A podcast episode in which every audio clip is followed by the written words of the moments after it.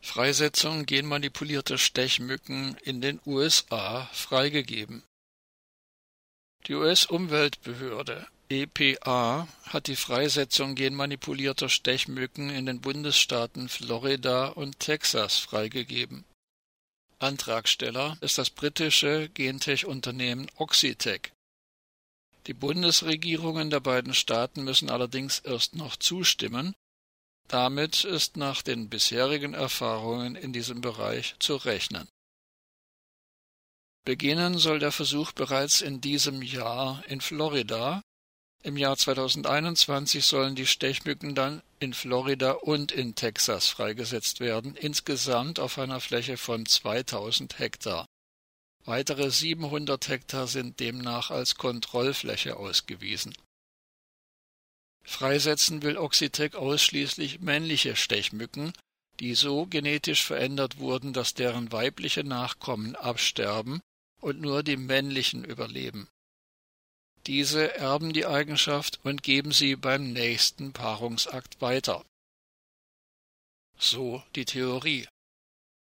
Mit Hilfe solcher genmanipulierter Stechmücken der Art Aedes aegypti will Oxitec deren natürliche Population drastisch reduzieren.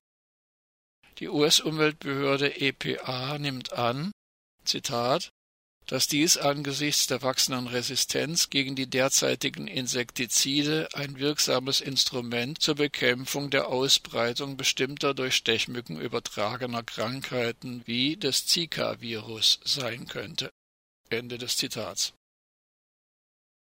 Aus den von der EPA veröffentlichten Unterlagen gehen nur wenige Auflagen hervor, darunter ein Mindestabstand der Freisetzungsflächen von Zitrusplantagen von 500 Meter.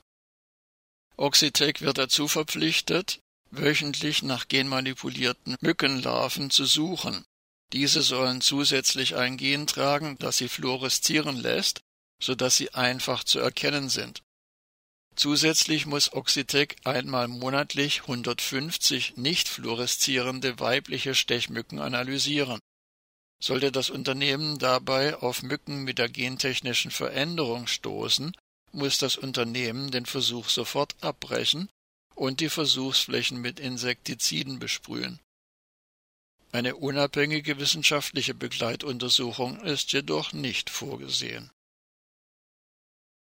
die Verbraucherorganisation Center of Food Safety CFS hält ein solches Szenario für durchaus möglich.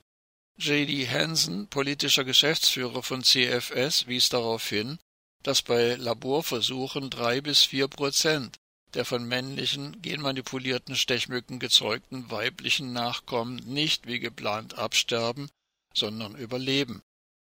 Das könnte dazu führen, Zitat, dass sich Hybridmückenarten in der Umwelt etablieren, die veränderte Eigenschaften aufweisen könnten, darunter das Potenzial für eine verstärkte Krankheitsübertragung, so Hansen. CFS hatte bereits im Jahr 2016 gewarnt, als Oxitec das erste Mal versuchte, Gentech-Mücken in Florida freizusetzen, damals auf dem Höhepunkt der Medienberichte über eine Zika-Epidemie in Lateinamerika. Ende 2016 wurde wegen des Widerstands in der Bevölkerung die damals geplante Freisetzung von Oxitec abgesagt. Im Herbst 2019 beantragte das britische Unternehmen mit einer neuen Generation von genmanipulierten Stechmücken den jetzt erlaubten Versuch die britische Organisation GeneWatch UK hatte sich im vergangenen Herbst kritisch mit dem Antrag und den Ergebnissen einer ersten Freisetzung dieser neuen Oxitec-Mücken in Brasilien befasst